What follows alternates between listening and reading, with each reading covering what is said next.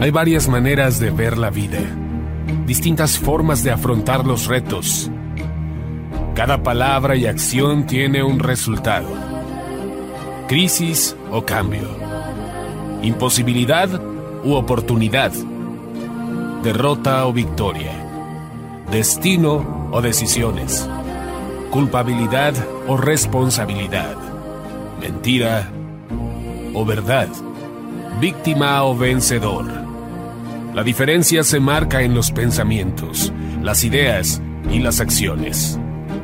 Esto es Mensajes de Victoria con Marco Tulio Carrascosa.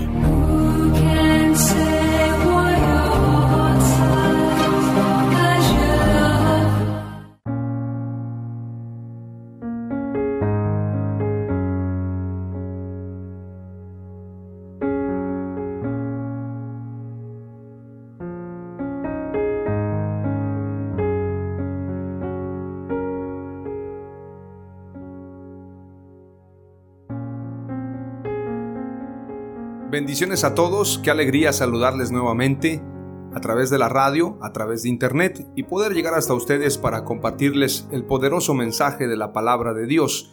Hoy estoy compartiéndoles ya el episodio número 4 de la serie Los frutos del Espíritu Santo. A este episodio lo he titulado El fruto de la luz. Es importante hablar de este fruto para muchos, la luz es el Espíritu Santo también, porque en algunas versiones se habla del fruto del Espíritu Santo y en otras versiones del fruto de la luz. Pero hoy precisamente quiero centrarme en hablar acerca del fruto de la luz, porque nosotros tenemos que ser luz en la tierra. Tenemos que presentarnos como hijos de luz y nuestro proceder, nuestro actuar, tiene que ser en base a la luz, en base a Jesús. Antes de compartirte este mensaje, quiero que hagamos una breve oración y le pidamos al Espíritu Santo que nos dé sabiduría, que me dé palabras de escribiente muy ligero y que yo pueda compartirte este mensaje con poder, unción y sobre todo con la gracia y el favor de Dios. Oramos al Espíritu Santo. Padre amado, te doy gracias en el nombre de Jesús por tu palabra, por este tiempo, por la oportunidad que me das de predicar este mensaje. Señor, que este episodio número 4, el fruto de la luz, sea de gran bendición para los oyentes, sea de gran provecho. Declaro, Señor, en el nombre de Jesús, que tú eres quien nos abre puertas y tú eres quien hace la obra. Por lo tanto, predicaré este mensaje con la tranquilidad y con la seguridad que este mensaje no volverá de regreso vacío, sino que cumplirá el propósito por el cual ha sido enviado. En el nombre poderoso de Jesús. Amén. Aleluya. Les compartiré lo que dice la escritura en Efesios capítulo 5 y verso 9. El fruto de la luz es el fruto del Espíritu, como lo comentaba al inicio. Efesios 5.9 dice, porque el fruto de la luz consiste en toda bondad, justicia y verdad. En otra versión, dice, la primera versión que les he leído es la Biblia de las Américas. En la nueva Biblia latinoamericana dice, porque el fruto de la luz consiste en toda bondad, justicia y verdad. Es exactamente lo mismo. Pero en la Reina Valera Gómez dice, porque el fruto del Espíritu es en toda bondad, justicia y verdad. Por esto el fruto de la luz es el fruto del Espíritu. Consiste dice en la versión Las Américas y en la versión Nueva Biblia Latinoamericana.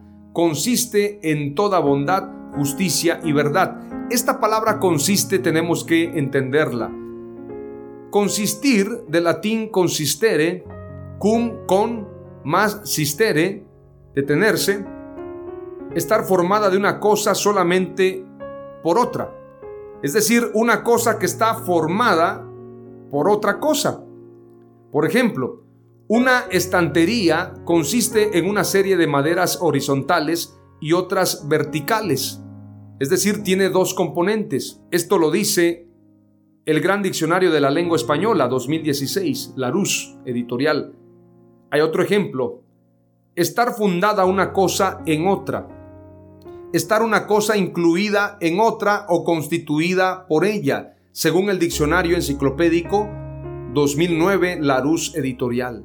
Consistir también quiere decir estar formado por una o varias cosas. El juego consiste en encestar el balón. Estar basado o fundado en una cosa. Su éxito consiste en el esfuerzo. Por esto la palabra consistir, o en este caso lo que quiero explicarte, es que el fruto de la luz está compuesto de otros componentes, valga la redundancia, que son bondad, justicia y verdad. El fruto de la luz tiene componentes y estos componentes son toda bondad, toda justicia y toda verdad. Son características. Ese fruto tiene características en sí mismo. Por lo tanto, tenemos que entender que el fruto de la luz está compuesto de toda bondad, justicia y verdad. Ahora vamos a hablar qué es la bondad, qué es la justicia, qué es la verdad. Bondad. En Efesios 4:32. Más bien sean bondadosos y compasivos unos con otros, y perdónense mutuamente, así como Dios los perdonó a ustedes en Cristo. Efesios 4:32. Por lo tanto, siempre que tengamos la oportunidad, hagamos bien a todos y en especial a los de la familia de la fe. Gálatas 6:10. No te dejes vencer por el mal, al contrario, vence el mal con el bien. Romanos 12:21. Justicia, para esto leamos Romanos 1:17. Porque en el Evangelio la justicia de Dios se revela por fe y para fe, como está escrito, mas el justo por la fe vivirá. Verdad tiene que ver con Efesios 4:15 que dice, sino que siguiendo la verdad en amor crezcamos en todo en aquel que es la cabeza, esto es Cristo. Zacarías 8:16, estas son las cosas que habéis de hacer. Hablad verdad cada cual con su prójimo, juzgad según la verdad y lo conducente a la paz en vuestras puertas. Efesios 4:25, por tanto, dejando a un lado la falsedad, Hablad verdad cada cual con su prójimo, porque somos miembros los unos de los otros. Proverbios 12:17. El que habla verdad declara lo que es justo, pero el testigo falso, falsedad. Salmos 15:2. El que anda en integridad y obra justicia, que habla verdad en su corazón. Proverbios 8:7. Porque mi boca proferirá la verdad, abominación a mis labios es la impiedad. Segunda de Corintios 2:17. Pues no somos como muchos que comercian con la palabra de Dios, sino que con sinceridad, como de parte de Dios y delante de Dios, hablamos en Cristo. El fruto de la luz está compuesto por bondad, justicia y verdad, pero no por un poquito. Es decir, no es un poquito de justicia, un poquito de bondad, un poquito de verdad, sino que el pasaje dice claramente, Efesios capítulo 5 y verso 9. Porque el fruto de la luz consiste en toda bondad, justicia y verdad. Tiene que ser completo, toda bondad, toda justicia y toda verdad. Ese es el fruto de la luz. La primera palabra clave es, el fruto de la luz consiste en toda bondad, justicia y verdad. Vamos a la segunda palabra clave. Para esto nos vamos rápidamente a lo que dice Lucas capítulo 3. El arrepentimiento se demuestra con frutos, es decir, con acciones. Una persona que está arrepentida tiene que cambiar sus acciones. Cambiar las acciones malas por acciones buenas. Por eso esa gente que dice perdóname, pero no restituye, no cambia las cosas, no regenera, no devuelve conforme a lo que quitó o a lo que se llevó, esa persona no está arrepentida. Les cuento un testimonio, hace algunos años un pastor amigo me presentó con los jóvenes y estábamos haciendo un evento de jóvenes muy grande, un evento por lo menos para más de seis mil jóvenes. Y recuerdo que una jovencita tuvo a bien prestarme su cámara, de hecho me la prestó con mucha encomienda o, recomendándome mucho su cámara, me dijo, está bien, te la voy a prestar, pero cuídala mucho. Resulta que, sin darme cuenta, no sé si me la robaron o yo cometí el descuido de dejarla en algún lugar, pero de repente yo llevaba cargando una mochila y de repente la cámara ya no estaba. Yo llevaba la mochila y llevaba la cámara, pero de repente la cámara no estaba y yo no recordaba dónde la había dejado. Le hablé al pastor, le platiqué la situación, le hablé a la señorita, se puso a llorar por esa cámara porque la habían comprado en una tienda de lujo de aparatos y bueno, era una cámara cara. Y la señorita me dijo, no sabes el problema en el que me metiste porque mi padre se va a enojar mucho por esa cámara. Entonces el pastor se preocupó mucho y yo le dije, sabe, no se preocupe, yo voy a restituir esa cámara. Solamente necesito saber dónde la compró, cuánto le costó y yo le voy a restituir exactamente la misma cámara que ella me prestó y que yo perdí. Bueno, me dieron la indicación, es el modelo tal, la venden en esta tienda y bueno, cuando yo fui a verla, me di cuenta que tenía que comprarla allí, no podía comprarla en otra tienda aunque fuese más barata porque era exclusiva de esa tienda.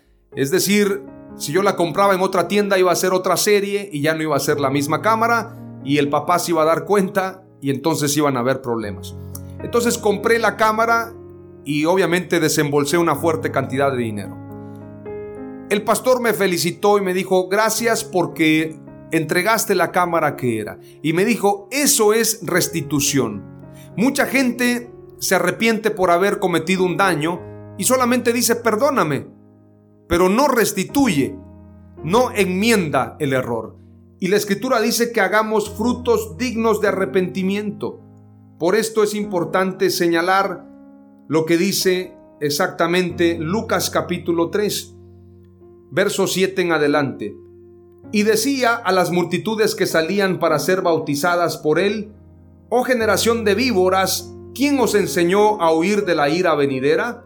Haced pues frutos dignos de arrepentimiento, y no comencéis a decir dentro de vosotros mismos, tenemos a Abraham por padre, porque os digo que Dios puede levantar hijos a Abraham aún de estas piedras.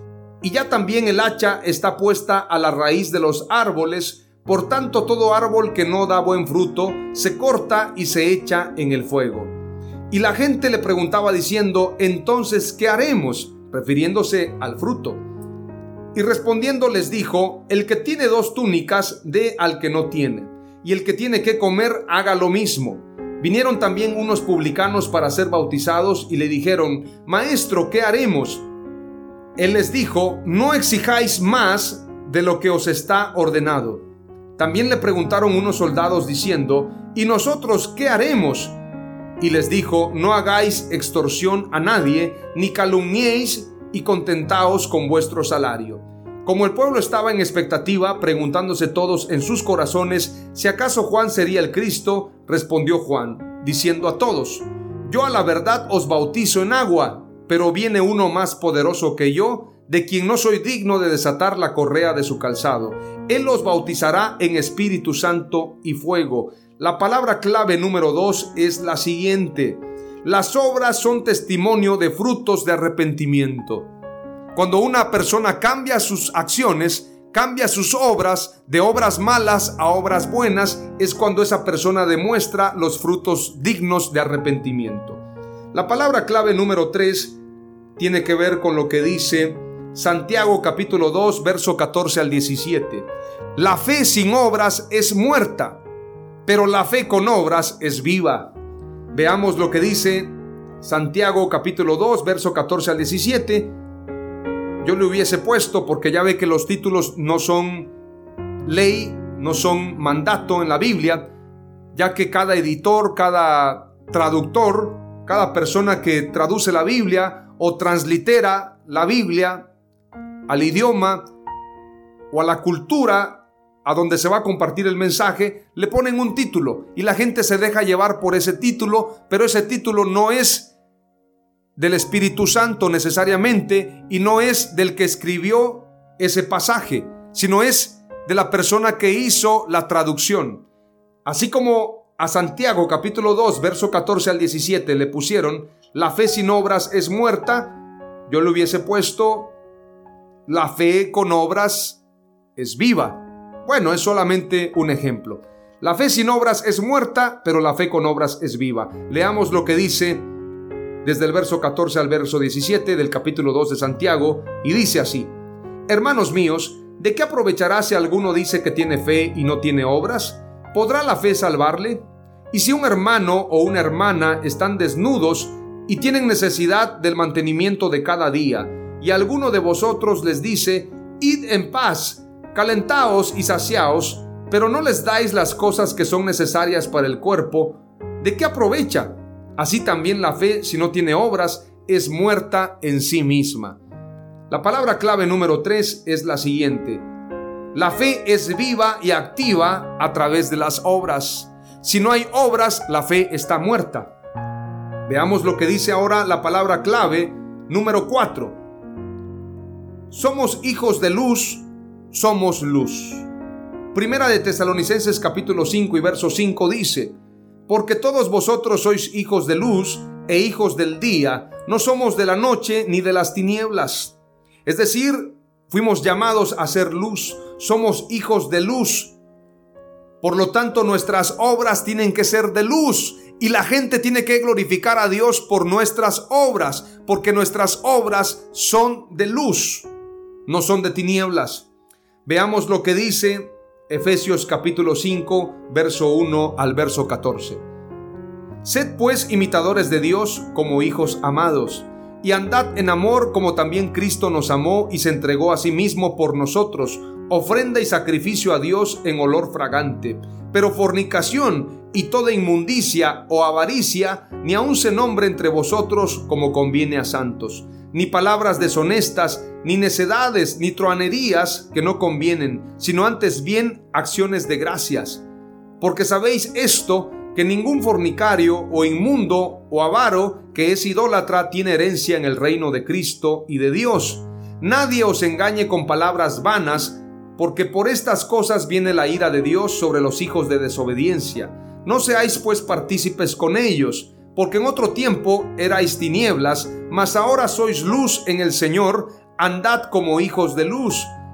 Porque el fruto del Espíritu es en toda bondad, justicia y verdad, comprobando lo que es agradable al Señor, y no participéis en las obras infructuosas de las tinieblas, sino más bien reprendedlas porque vergonzoso es aún hablar de lo que ellos hacen en secreto. Mas todas las cosas cuando son puestas en evidencia por la luz son hechas manifiestas, porque la luz es lo que manifiesta todo.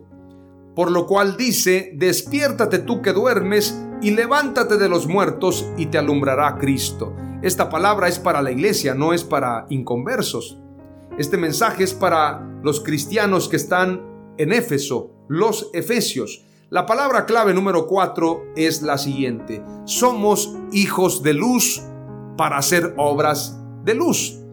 Las cuatro palabras clave del episodio número 4, titulado El fruto de la luz, son las siguientes. El fruto de la luz consiste en toda bondad, justicia y verdad. Las obras son testimonio de frutos de arrepentimiento. La fe es viva y activa a través de las obras y somos hijos de luz. Oramos a Dios. Padre amado, te damos gracias en el nombre de Jesús. Hemos compartido este poderoso mensaje, este episodio número 4, declarando que el fruto de la luz es el fruto del Espíritu, declarando lo que es la bondad, justicia y verdad como componentes del fruto de la luz. Hemos hablado también del arrepentimiento que muestra los frutos a través de acciones. Si una persona está arrepentida, verdaderamente tiene que restituir el daño y tiene que cambiar sus acciones. También hemos compartido acerca de la fe, de la importancia de las obras y que la fe sin obras es muerta, pero la fe con obras es viva. Y hemos compartido, amado Dios, que somos hijos tuyos, que somos hijos de luz, somos luz en la tierra y somos puestos aquí para que la gente conozca nuestras obras y te glorifiquen a ti, Señor. Te doy gracias por esta oportunidad de compartir tu palabra y te ruego, Señor Jesús, que me concedas ese gran privilegio y honor de predicar tu mensaje. Dame las fuerzas, dame los recursos y dame siempre esa oportunidad de llevar el mensaje a miles y millones de personas. Que todo sea para gloria y honra de tu nombre. Aleluya. En el nombre de Jesús. Amén.